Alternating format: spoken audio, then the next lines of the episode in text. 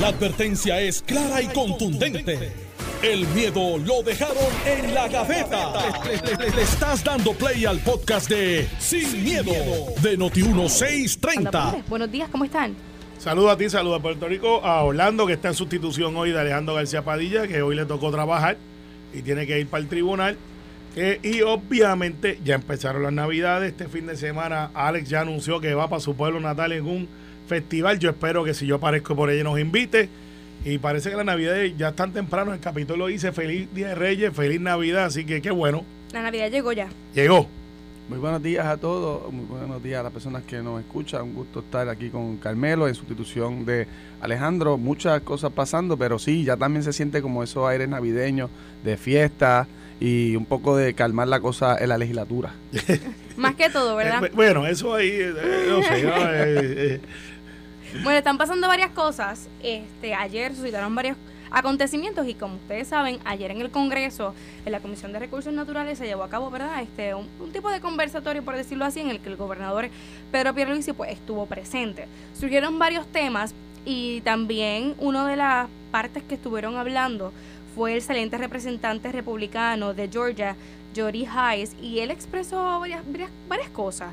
Y les voy a estar eh, citando una de las expresiones que dijo, que se las dijo directamente al gobernador, también a la comisionada residente Jennifer González. Y él dejó entrever lo siguiente, y él dice como que él se expresó de cierta manera en contra de la estadidad, él siempre ha sido pues, enfático en eso, él ha dicho que él no apoya la estadidad para Puerto Rico. Y también dejó ver que cuando van al Congreso, este, los gobernadores, en este caso pues estaba el gobernador Pedro Pierluisi, como quien dice, van a pedir dinero y a pedir la estadidad. El gobernador le dijo que eso no es así, que ellos lo que buscan es un trato igualitario como los demás residentes de Estados Unidos. Pero, ¿ustedes qué opinan con este parecer? ¿Realmente Puerto Rico cada vez que se presenta en el Congreso en este tipo de, de reuniones va a pedir chavitos como ellos dicen? Yo creo que Camero es ahí que puede explicar que se pasa diciendo que está cada día más cerca de la estadidad y yo creo que ahora es momento de poder explicar si verdaderamente está más cerca y después inmediatamente reacciono, pero yo creo que eh, para adelantar ¿verdad? Lo, que, lo que pienso, eh, eh, eh, yo creo que mucha gente piensa como Hayes, especialmente en el Partido Republicano y que evidentemente la comisionada ha fallado en estos últimos cuatrenios que ha estado allá, pues en lograr cierta aceptación y que, y que nos vean de otra manera. Mira, este, obviamente ayer la vista del Congreso tuvo varios eh, matices. Alguna gente dice que esto es lo que le dicen un lame duck session, que es que cuando ya la persona no va a la elección, que no es el caso del Congreso, pero es un Congreso que va saliendo de mayoría demócrata, Grijalba no va a ser el presidente en enero, entran los republicanos, pues eh, ¿para qué están haciendo eso si ya no va a tener ninguna repercusión más allá de? Yo difiero. Y, y lo voy a coger por parte y voy a atender lo del, lo del congresista saliente republicano Claro, de claro. Georgia. Porque el Ejecutivo se mantiene y es demócrata. Y es como parecido a Puerto Rico el caso mío. Yo no estoy en mayoría en el Senado, pero tengo acceso al Ejecutivo. Y el Ejecutivo, por los próximos dos años, va a estar allí manejando los asuntos de infraestructura, desarrollo, con las agencias de gobierno, que después de todo son los que manejan los fondos. Así que para mí fue una radiografía de una tercera persona y no de los que estamos envueltos con los conflictos y las agendas que eso conlleva, de unos con otros, porque pues si tú le preguntas a Luma, Luma va a decir lo que dice, si le preguntas al gobierno, el gobierno va a decir lo que dice, si le preguntas a otras personas que tienen intereses a favor o en contra, todos tienen su posición. Pero cuando tienes el Congreso, que es como un ente neutro y supervisor, porque somos un territorio, pues ahí, ahí están los números y es como un juez imparcial, por lo menos se supone. Y yo creo que ayer pues salió a relucir que la cosa está andando, que hay un- unos daños que pasaron y cómo podemos entonces resolverlo. Y de ahí sale también la reafirmación de los 5 mil millones que están solicitando varios congresistas para energía renovable. Habiendo dicho eso, vamos entonces al matiz político, que pues obviamente tienes ahí republicanos y demócratas y se zumba este del árbol, eh, que es un, demócrata, un republicano inconsecuente. Yo no lo había escuchado mucho por ahí, que no sé si ni si perdió o es que se va. De verdad que ni lo chequeé. va para el Senado ahora, digo, para el Secretario de Estado. Sí, eh, pues. Pues por eso, pero no es alguien que está en el radar como lo está Darren, como lo estuvo Bishop, que era, repu- que es repu- es repu- era republicano, o otros personajes dentro de la Comisión de Recursos Naturales, que son los que tienen jurisdicción en Puerto Rico. Te digo esto porque él dice eso y se va, porque no le importa, no vuelve para atrás. Y Richie Torres, Nidia Velázquez, o sea, gente que no necesariamente se miran ojo a ojo en las cuestiones eh, de estatus. Eh, y Jennifer le responden. O sea, que fue como 3 a 1. Mire, que, y, y, lo que tienen en común estos tres que hablo es que son puertorriqueños o descendientes de puertorriqueños. Este señor no lo es. Así que Jennifer, eh, atendiendo el asunto local, de que un republicano le dispara al gobernador que va allí y que fue muy elegante, yo lo hubiese contestado, pero soy yo. Mire, la razón que yo estoy aquí pidiendo es porque como usted discrimina conmigo y 3 millones de ciudadanos americanos, porque como no tengo la igualdad, tengo que venir aquí a pedir si yo tuviese alguien mejor que usted, obviamente, refiriéndose a él, o tuviese cuatro congresistas y dos senadores, ellos harían el trabajo que tengo que venir a hacer yo aquí. Y eso es una contestación política, pero Belice es muy elegante para eso. Eh, pero eh, de que está la contestación, ahí está. Bottom line, ¿valió la pena la vista? Sí. Eh, es ¿Pero como, se avanzó algo? Eh, sí, porque da una radiografía que por dónde va la cosa, eh, para efectos de los que se quedan, porque esto es un asunto de una continuación de una administración demócrata a nivel ejecutivo. Recuerda que el Congreso ya asignó los chavos. ¿Y cuál es el hecho aquí? ¿Dónde están los chavos y cuándo llegan? Los requisitos que nos habían puesto desde la administración Trump, que eran diferentes a otros. Eso no lo estoy atacando a republicanos. Eso pasó. Eso está escrito. Eso se ha dicho y nadie lo ha controvertido.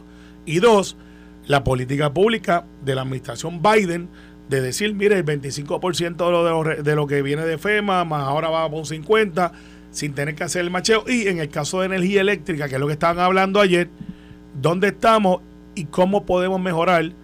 Y eso sirve. Así que yo creo que fue, eh, yo creo que los estatus siempre está ahí, pero siempre va a estar. Y sobre todo en recursos naturales, pero yo creo que fue una buena vista para Puerto Rico y pues ha generado algún debate, que, que es bueno siempre tener a Puerto Rico en el debate. Es, verdad, y, pasa contigo, Orlando, estas expresiones de que, ah, que ustedes siempre vienen a buscar la estadidad o a buscar más chavos, que si esto, que si aquello, esto, hay personas, ¿verdad?, de, de su partido este nuevo progresista que indican que la estadidad está cerca, pero realmente estas expresiones que no solamente es un pensar de este republicano, también otros lo piensan, eh, ¿realmente estamos cerca de la estadidad? Sí, mira, mira, y, y podemos verlo desde mil puntos de vista. Primero, Aquí se decía que no se iba a pasar nada de la estadía, ¿verdad? Eso decían, y Grijalva había dicho en un momento él, presidente de la Comisión de Recursos Naturales. Aquí yo no voy a tocar eso, eso no es prioridad, vamos a hablar de recovery. La cosa gracias fue, a Nidia, gracias a Nidia se movió algo. Sí, gracias a Nidia, ¿verdad? Yo no estoy de acuerdo con Nidia en muchas cosas, en esta me sorprendió que hiciera causa común con Jennifer, con Darren. y con otra, o sea, ese yo no me lo esperaba y mira que yo estoy pendiente del juego para no con un borazo. Nidia viene, boom, se zumba creo que le da un cantazo a algunos asesores aliados de ella tradicionales dentro de Lela y se zumba y ahí está. Y se movió, se movió. Así que, y que si se va a aprobar, yo creo que sí que se va a aprobar. Alejandro aquí dice, eso no va para ningún lado del Senado. Veremos a ver. Si en la Cámara y ahora menos que perdieron la mayoría. Que, Pero el Senado, el Senado, tiene la, el Senado tiene la mayoría demócrata y eso va para allá arriba. Y pues veremos a ver cuál es la batalla. Mi trabajo es en seguir empujándola porque tengo razón en los derechos y la igualdad. Y a ese congresista, güey, yo le diría, si usted tuviese los zapatos míos, haría lo mismo. Porque pues él representa gente, o por lo menos representaba. Así que nadie se puede oponer a la igualdad. Eso es lo que yo lucho. Alguna gente le, pone el libro la estadidad. Quita la estadidad, llámalo igualdad. Y con eso yo no tengo ningún problema. Y sí, hay que ir a pedirla porque no la tengo. Yo le hubiese dicho, démela y no, no se la pido más. Yo creo que es momento de hacer causa común, eh, como dice Carmelo, eh, aquellos que tienen la aspiración a la anexión queremos y quieren igualdad. Nosotros también, por ejemplo, en lo que sería paridad y ser y ser un territorio que tenga paridad en, en recibir fondos federales no es incompatible con el Estado y asociado. Eh, ahí es que entonces de, de, verdad hace falta que los que nos se supone que nos representen en Washington hagan ese trabajo y evidentemente la ha recibido un grave golpe la propia comisionada y máxime viniendo de correligionarios de ella, porque uno pudiera esperar, ¿verdad?, que por la cuestión política, en una vista como esta, una persona que, que pues milita en otro partido pueda tirar un comentario de esa naturaleza, pero es como decir, para ponerlo en Puerto Rico, que eh, un PNP le diga a otro PNP que la estadidad está más lejos que nunca y que, y que eh, no es algo de él, que es algo que, que se escucha y se, y se trabaja y se dice. De hecho, en el propio comité donde se estuvo trabajando el proyecto que, que se, tiene que ver ¿verdad? con una consulta para descolonizar a Puerto Rico,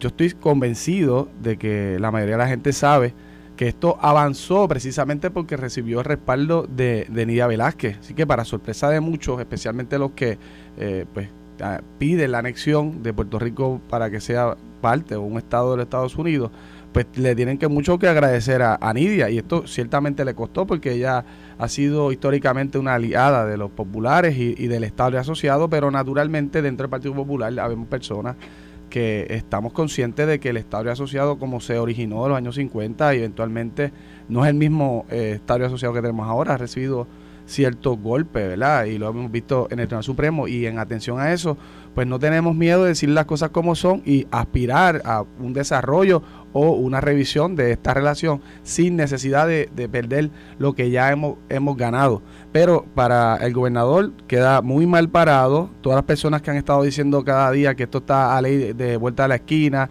que a mí me respetan en Washington, pues fíjate que no se está hablando de la recuperación, no se está hablando de la reconstrucción, se está hablando del duro golpe que un colegionario de la comisionada le está dando a ella y al propio gobernador de Puerto Rico. Yo no creo que eso sea razones para para que se pueda alegrar ningún puertorriqueño, porque aunque yo no, eh, ¿verdad? No comparto ese deseo y esa aspiración, que yo sé que es legítima, ¿verdad? De las personas que quieran la, la anexión, pero como puertorriqueño, uno se siente, uno se debe sentir indignado que en lugar de que los que nos representan en Washington hayan logrado cierto respeto, cierta eh, equidad, ¿no? Pues mira, en la cara le dicen, ustedes lo que vienen aquí a mendigar, ustedes, mira, reconstruyan eh, a Puerto Rico, reconstruyan la red eléctrica, reconstruyan la infraestructura y luego hablamos, porque en la cara le están diciendo, lo único que saben hacer es venir acá a rogar por la estadidad cuando no resuelven sus propios problemas. Así que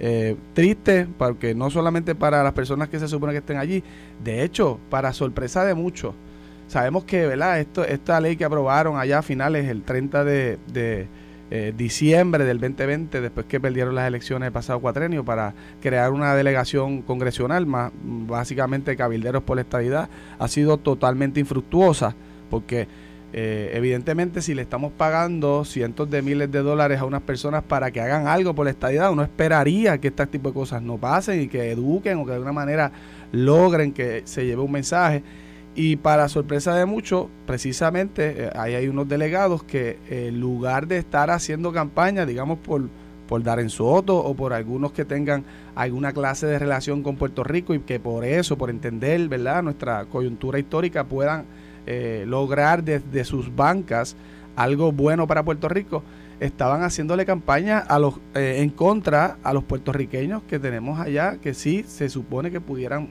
velar y que han demostrado que pueden hacer causa común para adelantar eso, ese proceso de descolonización, como ellos le llaman. Mira, eh, un dato curioso de Mr. Hayes, o ICE, como le dicen aquí. Sí, eh, sí, porque se escribe ICE, ICE, se escribe ICE con C, de Mr. ICE, porque él ICE. Eh, está corriendo para secretario de Estado, en el, él, él pierde en el 2020, eh, y pues obviamente pues allá tú puedes perder y correr de momento y a veces, a veces no abandonar tu silla y él va ahora para esta elección, él está vaqueado nada más y nada menos que por Trump. Estoy mirando aquí, gracias a Zulma Rosario, que es de parte del chat de los talentos, porque tiene una guerrita de conversación entre Alejandro García Padilla y, Zulma. Eh, Rosario, que es nuestro talento aquí por la tarde. Zulma, no te deje, no te deje.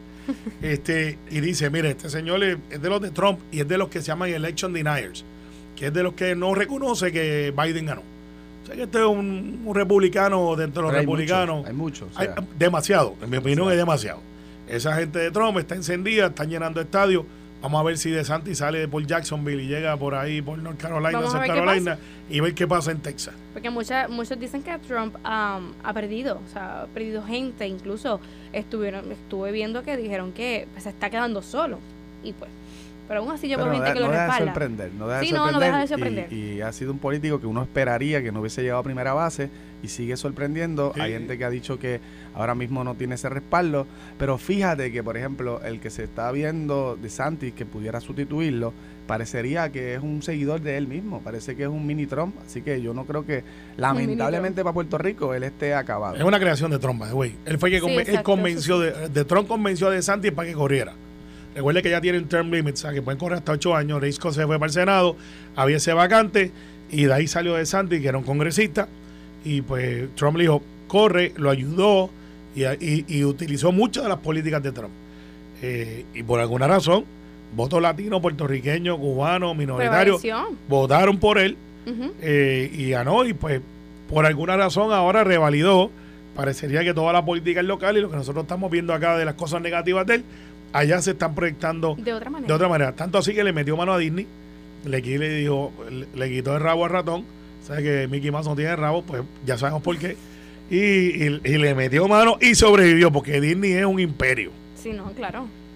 Este, también otra cosa que se estuvo dialogando ayer en, esta eh, en el Congreso fue el tema pues, de Luma. Pues, específicamente este era el tema principal. Y Pierluisi en muchas ocasiones lo ha dicho aquí, en un sinnúmero de ocasiones, que Luma se queda. Pero esta vez lo dijo en el Congreso y, tuvo diferentes opiniones. Pero él recalca que si o sea, cancelar el contrato de Luma, como que, que Luma se vaya, eso sería un atraso en la reconstrucción. Pero entonces, este, estamos a solo días de que el, el suplementario, el acuerdo suplementario, pues pierda vigencia. Él dice que Luma se queda. Entonces, nos quedamos con el contrato los próximos 15 años.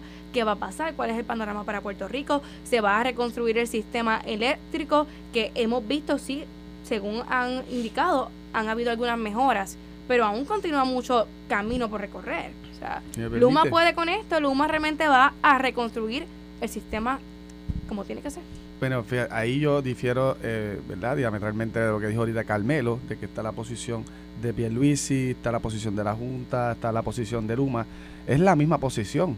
O, sea, aquí eh, vemos como el gobernador se está comportando como un cabildero de Luma. O sea, literalmente está diciendo que salir de Luma es una, una pesadilla. Cuando la verdad es que hay que, eh, no hay que ser PNP o popular, hay que vivir en Puerto Rico para saber que la pesadilla para los puertorriqueños es Luma. La pesadilla de las interrupciones, de los aumentos, de los costos, de los gastos. Carmelo sabe que eh, le metieron la mano al bolsillo. Eh, tan pronto llegó Luma, 850 millones de dólares del Tesoro, la Junta le dio y le separó, aún en contra de una resolución conjunta donde nosotros colgamos en la Cámara, porque no estamos de acuerdo evidentemente de eso, entendemos que aunque no le podemos dar la espalda ni cerrar los espacios a ciertas alianzas pública-privadas, lo mínimo que tiene que hacer una empresa que esté eh, deseosa de entrar a dar un servicio es aportar, invertir, ¿verdad? Pero es una locura tener un contrato que le da dinero a esta empresa privada para que administre y no tiene eh, ningún tipo de protección o cortapisa en el contrato para favorecer al pueblo de Puerto Rico. Por eso es que diferentes personas, juristas, profesores, estudiosos, organizaciones no gubernamentales han dicho que este contrato es leonino, pero eh, vemos cómo lamentablemente el gobernador se comporta de la misma manera que lo hizo cuando era abogado de la Junta y ahora también es abogado de Luma. Mira, ese ha sido el mote político que han tratado de montar y pues está bien, este eh, eh, es parte del proceso político. el gobernador no es, como yo he explicado aquí varias veces. Cuando yo cogí la primera clase de aviación en high school, ustedes saben, fui a la Escuela Interna de la Fuerza Aérea y pues uno de los requisitos era ser piloto para poderte graduar. Y la primera pregunta que me hizo el, el flying instructor es, ¿dónde están los frenos del avión? Y yo de verdad los busqué. Y, sí, sí, pues, pues, estaba asustado. Yo nunca había montado un avión para. Y, yo dije, pues yo no lo leí en el manual, ¿dónde están los frenos? Y él me dice, el avión no tiene freno. Tiene rotors y tiene este. Y lo que te quiero decir esto, los gobernadores son como un piloto de avión. Una vez tú hablas y haces algo, no tienes freno. O sea, tú no puedes decir, yo pienso que se debe revisar el contrato para ver si lo cancelamos. Que fue lo que dijo en campaña. Una vez, y, sí, sí, lo dijo, hay que revisarlo para ver si es bueno y eso lo dijo. Y fue motivo de campaña. Las cosas como son. Ahora bien, una vez llega la gobernación no tiene el lujo de la opinión. Porque una vez el gobernador opina se convierte o en una opinión o se convierte en una política pública. Si el gobernador del saque, porque la presión pública le dice tienes que cancelar, se comporta velando la huira y decir, pues vamos a mirar para cancelar, se acabó el evento, se acaba la estabilidad, empiezan otras cosas a influir y eso no puede ser el rol del gobernador. Eh, te lo digo porque lo he visto varias veces. Aníbal Acevedo Vilá cerró el gobierno, 98 mil empleados estuvieron fuera, había el dinero, después nos tardamos un año y pico de esa cerrada de siete días, un año y pico en recuperar. Porque pues así es esto, es una, una reacción bien rápida y bien lenta en la recuperación. Pierluisi tiene que hacerlo responsable. Ese contrato está funcionando. Hay que mejorarlo. Pues vamos a mirarlo. El contrato de Luma se supone que en noviembre, ahora que se acaba, se terminaba esa, esa, esa extensión de XS porque estaba en una reconstrucción de la deuda. No se ha terminado la reconstrucción de la deuda. Eso va a ser para el 2023. No sería ilógico pensar que va a haber una extensión adicional hasta el 2023. Si yo fuera Luma, trato de brincar los 15 años ahora. Pero lo importante es que la Secretaria de Energía ha dicho, hemos tenido avance. Lo importante es que tenemos el dinero que es bajo de la supervisión de la Junta de Control Fiscal, que son los que dijeron, Luma es candidato y es está habilitado para hacerlo. O sea, es la Junta y nosotros heredamos eso. Así que sí, han tratado de decir que Pierluisi es el abogado de la Junta, que es el cabildero. no lo es. Era, él era No, abogado no, de la Junta. era abogado de la Junta. No atendía ese asunto de Luma, porque de, pero, pero al final del día, Luma tiene una misión. El dinero federal que nos están dando está condicionado a tener alguien como Luma. De no hacerlo, ya el periódico dice 230 millones de pesos, se atrasa por 18 meses lo- los planes que ya están corriendo, que ya no están en diseño. Sería un desastre.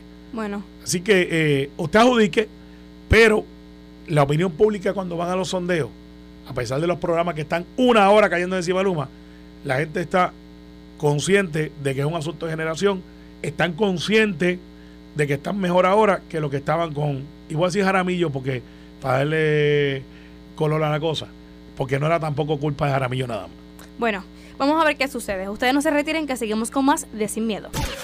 Estás escuchando el podcast de Sin, miedo, de Noti1630.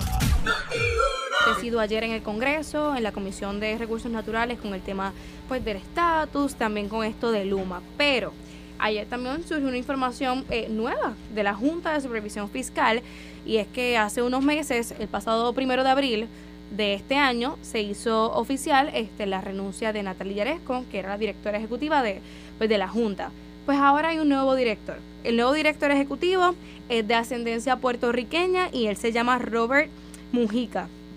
Él lleva sobre 25, estaba leyendo, sobre 25 años en diversos cargos del gobierno en el estado de Nueva York y pues ahora viene a Puerto Rico. Entonces yo quería ¿verdad? conocer su punto de vista con relación a esto porque hablemos de que, ok, la Junta de Supervisión Fiscal fue algo pues impuesto acá en la, en la isla, pero... Bueno, fue una ahora- ley de quiebra disfrazada. Claro, exacto. Recuerda que Alejandro pidió la, la- la quiebra criolla, no se aprobó. Exacto. sí. Entonces, pues de ahí, Obama era, eh, esta es la historia real, esto, no esto es sin politiquear y sin miedo.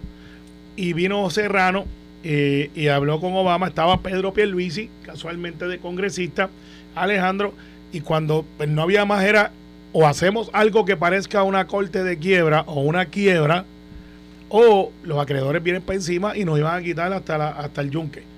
Eh, eso es lo que venía para encima. sí, no, sí, la eso deuda, quiebra. Entonces, después, gracias a Promesa, que tiene sus pros y sus contras, la Junta fue un invento republicano que dijeron, nosotros estamos disponibles a darle esa ley promesa siempre y cuando hay una Junta. Entonces se negociaron entre republicanos y demócratas los miembros. Esa es la verdad. Y ahí es que entonces, me acuerdo que Joe Serrano, quien le deseo que, que, que- esté bien, porque pues está enfermito de salud, él, tiene, él renuncia al Congreso, porque pues se ha deteriorado, tiene una enfermedad que, que es degenerativa y ya está bien avanzada. Y, pero, pero Joe siempre será un amigo de Puerto Rico, de Mayagüez, Puerto Rico, como dice él. Eh, pues en el caso de, de, volviendo a la Junta, se empezó, recuerda, con Richard Carrión, Republicanos for Trump. No se olvide nadie de dónde viene, este, no Richard Carrión, perdón. Eh, José Carrión III. O sea, Republicanos for Trump. Él estaba en el grupo de los 100 latinos for Trump. Y veces un momento republicano que se dio ahí. Y así por el estilo íbamos cambiando. Ahora llegamos y eh, para algunos dicen la diáspora. Yo digo que no son diáspora, me reafirmo. No son inmigrantes, son ciudadanos americanos que se mudan. Y traen a este señor que viene de Nueva York, que es Robert Mojica. Qué bien, qué bien. Yo prefiero a alguien que no se entienda versus una Yaresco que cobraba 600 mil billetes, Londres, escolta y la vida large, cosa que no le pagaban allá en Ucrania, de donde viene ella, eh, y que no ha sido exitosa, pero fue impuesta. Y que nos traigan a alguien con quien podamos hablar. La Junta ha modificado yo no la quiero, yo no la aplaudo, pero tengo que admitir que ha modificado sus haberes de la recuperación de Puerto Rico y se han enterado de que ellos están aquí para promover economía, no para matarnos del hambre. Y eso es un logro. Es decir, que tener a un eh, director ejecutivo de raíces puertorriqueñas entonces traería, pues no sé, sería favorable para nosotros acá en la isla, realmente sería un paso de avanzada. Sensibiliza, nos conoce, es de Nueva York, tiene raíces boricuas, posiblemente ha venido aquí cien mil veces, quizás vivió aquí, no lo conozco, pero ciertamente es alguien con quien yo puedo correlacionar. Eh, el, presidente actual, que es un abogado de quiebra, muy prominente, te, has dado cuenta que no está en las de no, no, no es la, esto sí, esto no, porque tampoco ellos son aquí para hacer relaciones públicas. Ellos están aquí para, para manejar el asunto de la justa de deuda para que nosotros poder pagar. O sea, ellos son una agencia de cobro indirectamente. Ciertamente, eh, como decía ahorita Carmelo, eh, naturalmente nadie quiere que vengan unas personas no electas a, tomar decisiones por los puertorriqueños, pero hay unas circunstancias particulares y, qué bueno que históricamente, fíjate, se, se comparten esa responsabilidad entre, entre integrantes del Partido Popular, porque para aquel entonces era precisamente el ex gobernador García Padilla quien estaba al mando eh, de Puerto Rico, junto con un, compañero en aquel pues, PNP, ¿verdad?, que estaba en el Congreso. Así que eh, qué bueno que no se pueda politiquear diciendo pues que fue Alejandro el que lo trajo o fue Pierre Luis el que lo trajo. Realmente hay un asunto bien serio que podía básicamente eh, impedir que se que funcionara y se dieran los servicios esenciales. Al día de hoy, nosotros en la legislatura eh, logramos aprobar un plan de ajuste que está que es consono con un plan fiscal. evitamos el recorte a pensiones que no se esperaba, pero se logró y tan y tan acertado ha sido este este plan y ese y cumplimiento con,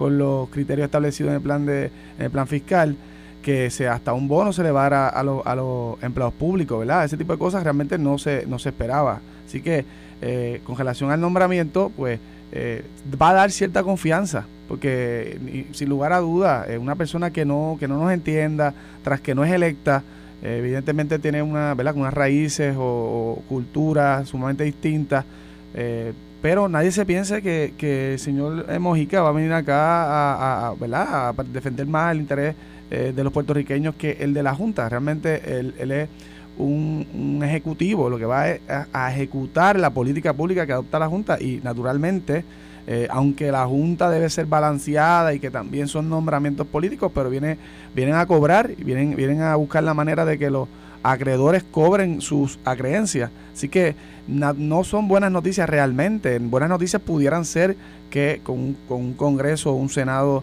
demócrata pues se logre eh, salir de la Junta. Porque como dice Carmelo, Principalmente fueron los eh, republicanos quienes impusieron ese diseño para que hubiera una supervisión, porque lo que se hablaba inicialmente era un bailout, era como un rescate, como pasaba, por ejemplo, con los bancos cuando hubo una crisis, cuando pasó con la con los autos, ¿verdad? Y esta industria cuando sufrió una crisis, pues en Puerto Rico también hubo una crisis, que hay responsabilidad de los políticos de entonces, sí, es una realidad, pero ¿quiénes se van a entonces ver perjudicados? Los pobres, los vulnerables, los pensionados, los en el servicio público, pero sí, eh, dentro de todo, ¿verdad? Dentro de lo malo o menos malo, que sea una persona que tenga alguna clase de conexión con Puerto Rico y que a la hora de ejecutar, pues que tome en cuenta eh, los intereses del pueblo. ¿De acuerdo?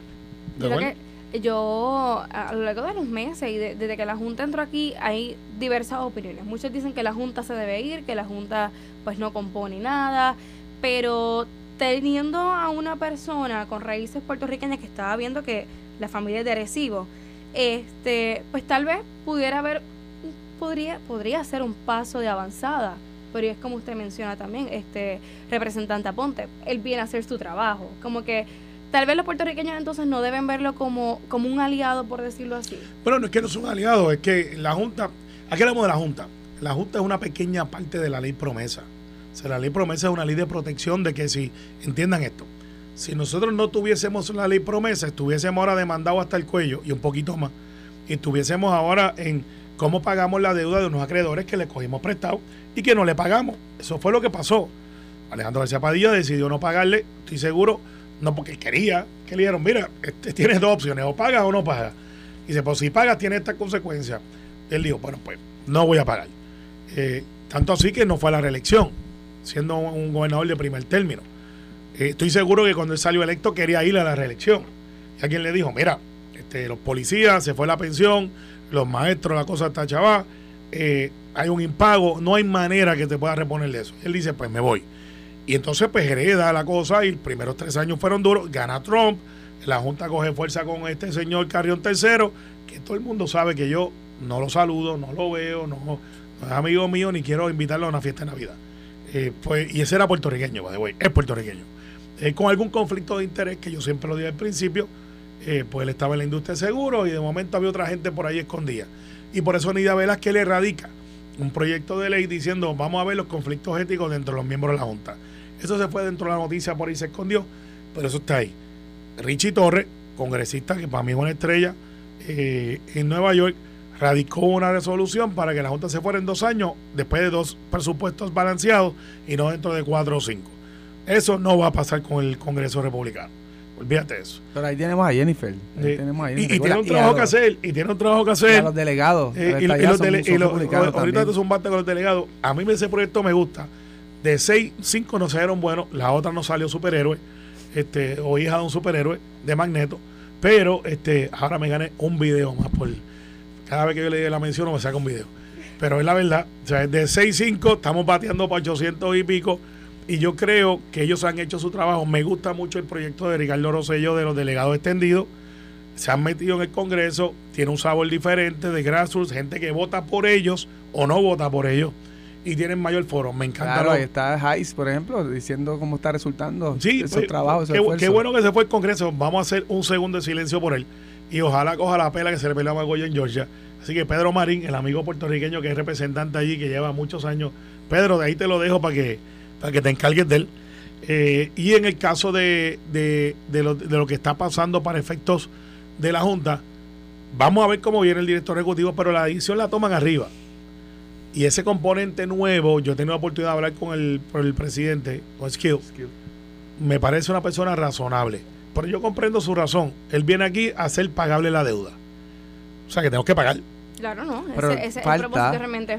Falta, y, eso sí que creo que tenemos que ser más vocales, los políticos en Puerto Rico y aquellos aliados, verdaderos aliados que tenemos en Washington, porque hay otras disposiciones, como decía Carmelo, en promesa. Ellos, no, entre otras cosas, tienen que buscar cobrar, pero también tienen que crear un ambiente económico necesario y suficiente para poder pagar. Y yo no he visto una sola eh, propuesta, un diseño, un plan de trabajo dirigido a desarrollar la economía. Eso está en promesa y no lo hemos visto hablar sobre ese tema a nadie en la Junta. Sí. Vamos a ver qué No lo puedo defender, muchachos de la Junta. No, no, eh. han, no han hecho fuera de la cosita esta de Adorrey. No, eh, no, realmente no se puede buscar defender a la Junta tampoco. Ellos están aquí para hacer un trabajo. Vamos a ver qué cambios surgen con esta nueva designación del director ejecutivo que pues es de ascendencia puertorriqueña. Yo creo que podemos llegar a un, consenso. Sí, hay que ser responsable y para que podamos tener crédito eventualmente pues tenemos que cumplir. Pero mínimo necesitamos también que ellos hagan su parte y, y, con estos billones que han sido aprobados, pues mire, digan por dónde van, vamos a restablecer el sistema energético. Pero fíjate que la energía renovable, energía renovable para la gente de clase media. Yo estoy a favor de que le den chavito a los que a los de R3, a las casitas que están haciendo nuevas, que vienen solar, pero en vez de regalarle dinero a la gente, eh, que es lo que alguna gente plantea, que no es el caso del bono de los 2.900, esos bonos es por porque ya se le había hecho un ajuste a los servidores públicos, ellos son nosotros los que pagamos contribuciones, que no estamos, eh, recibimos bonos y eso, somos los acreedores. Somos los, los deudores. Y los acreedores son los servidores públicos que le habíamos cortado y que pues como quien dice, le estamos devolviendo algo de lo que ya ellos sacrificaron. Así que no es que le estamos regalando, se le puso bono de productividad, se debate. Pero igual eso ha traído muchísima controversia, este pues, pues yo creo que, el, reto es que la gente que trabaja en la empresa privada, que son la inmensa mayoría de los puertorriqueños, reciban un alivio, pero yo no soy de los que creo, vamos a darle dos mil pesos. Yo lo creo que dice, vamos a darle un incentivo. Ese incentivo es diferente a regalarle. Tenemos dichos de agua, te voy a dar un incentivo de dos mil dólares para que compres cisterna y empieces a montar tu energía renovable. Placas solares. Placas solares. Eso es lo que usted ha mencionado anteriormente. Yo llevo más aquí de cinco meses, sé que viene, vienen 600 millones. Vamos a ver Hay 500 más que están identificándose, pero tienen que dársela a la gente de carne y hueso que no trabajan en el gobierno. A los que, a los que pagan contribuciones, que dicen que hay para mí, que los que pagan 400 500 dólares de energía eléctrica y son dos en la casa, como mi caso pues mira, pues yo no quiero comprar 30 mil pesos en energía renovable. no es lógico para mí, denle un incentivo a esa gente de 15 mil o 20 mil para que empiecen ahí hasta que lleguemos a 400 o 500 megavatios. De ahí, porque tampoco puede irse todo el mundo solar, por lo que debemos en la autoridad también, tiene que existir. Para que eso llegue son como 50 mil casas más. Y con eso no tenemos que traer ni la barcaza, no tenemos que traer las otras cosas. Y mitigamos, y hay 60 mil puertorriqueños, adición a los 25 que tenemos, que bajarían sus costos energéticos y estarían produciéndole luz a la autoridad A y sin cobrar willing. Bueno. El net metering ese. Vamos a ver qué pasa con ese particular. Considero que se debería evaluar, porque pues claramente el sistema energético aquí pues no es el más estable de todos. Pero bueno, ya nos queda poco tiempo. Y ya que el compañero, este representante Orlando Ponte está con nosotros. No diga que vas eh, para allá. ¿Para dónde? Yo ya te veo por dónde vas. Dale, no, es que hace, Eh, en estos dale, pasados dale, días cerró la sesión. Eh, ok. Es una realidad. Eh, hubo controversia con los proyectos del aborto, pero usted presidía la Comisión de lo Jurídico en, en la Cámara. Hace unos días el presidente Cameral lo, lo relevó de sus funciones. Él le dio a usted algún motivo por el cual lo relevó de estas funciones, porque recordemos también que hace unos días, creo que fue el primero de noviembre, no estoy segura, eh, hubo un roce entre dos portavoces del PNP por el proyecto de la, la cantidad mínima de, de marihuana.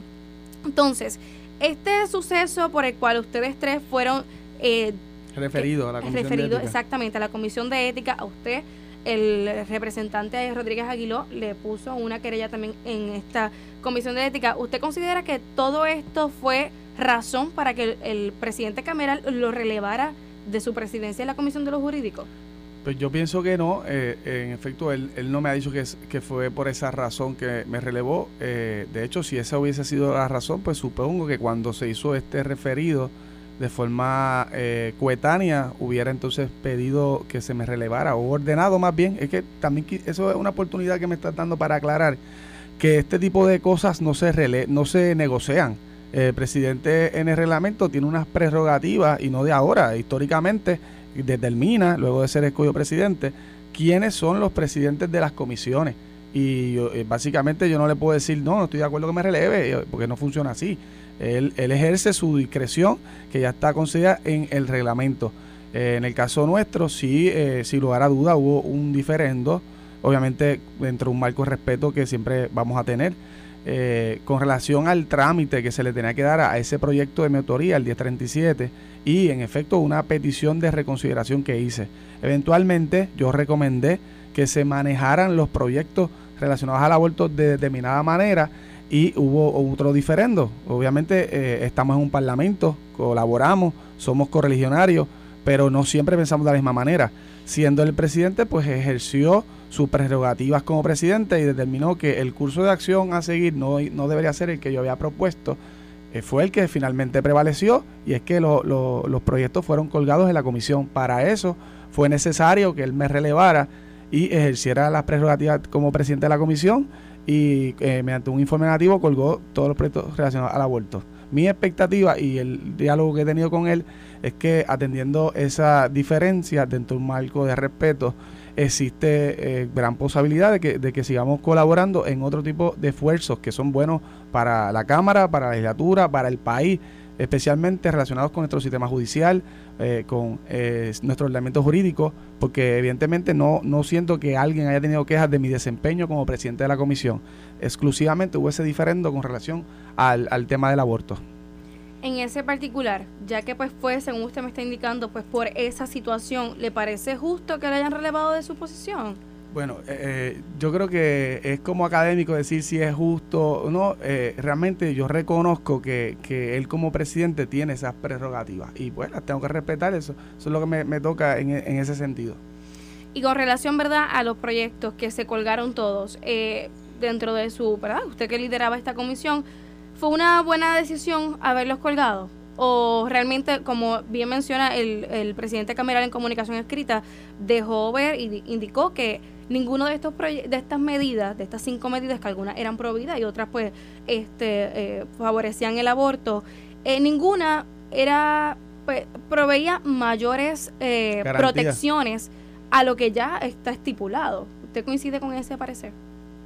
Bueno, eh, como, como jurista tengo que reconocer que, excepto el proyecto de la Cámara 1403, que pretendía crear una ley para garantizar los derechos reproductivos de la mujer y las personas eh, gestantes, que más bien buscaba codificar lo que establecía el Tribunal Supremo cuando resolvió el caso de Roe vs. Wade y su contraparte acá en Puerto Rico, el Tribunal Supremo de Puerto Rico, en el caso del pueblo, Duarte, pueblo de Duarte Mendoza, Naturalmente, desde una, desde una visión de reconocimiento de derechos y libertades, el único proyecto que garantizaba eso era el 1403. Los demás proyectos no garantizaban los derechos y en ese sentido lo que dice el, el presidente es correcto. En ese sentido estamos, estamos de acuerdo. Estos proyectos, ninguno de ellos buscaba garantizar eh, más derechos a la mujer o buscaba de alguna manera mantener eh, lo que siempre se ha reconocido como parte del derecho a la intimidad, privacidad, dignidad del ser humano y así fue expuesto por el propio secretario de Justicia durante las ponencias cuando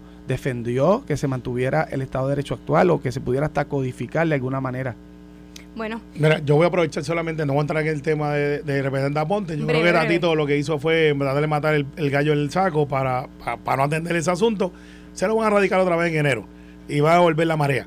Así que, pero para José Luis Dalmau, al amigo Dalmau que voy a ver ahorita en la, en la confraternización eh, navideña, no es correcto lo que dice el presidente del Senado sobre el caso de Nino Correa. Había un informe positivo de la comisión que él preside sobre Nino Correa y decidieron no bajarlo por falta de votos. No estoy diciendo que él estaba en contra del nombramiento de Nino Correa. Él anunció que no había los votos populares para aprobar el nombramiento de Nino Correa. Es responsabilidad de Javier Aponte Dalmau, primos hermanos, no tercero, primero o segundo. Y para que varíe la cosa, él la podía bajar, lo podía aprobar. No lo hizo, se retiró, porque si no se retiraba ni no se colgaba y no lo podía nombrar hoy. Así que, Boom Chicken Nuggets para José Luis, muchas felicidades, buen fin de semana. Alex, te veo allá en tu pueblo. Bueno, y gracias a verdad. Gracias al representante Orlando Ponte por haber estado hoy con nosotros y a todos los que nos están escuchando. Buen fin de semana. Así que gracias, muchachos. Esto fue, el podcast de Sin, miedo, de Noti1630. Dale play a tu podcast favorito a través de Apple Podcasts, Spotify, Google Podcasts, Stitcher y notiuno.com.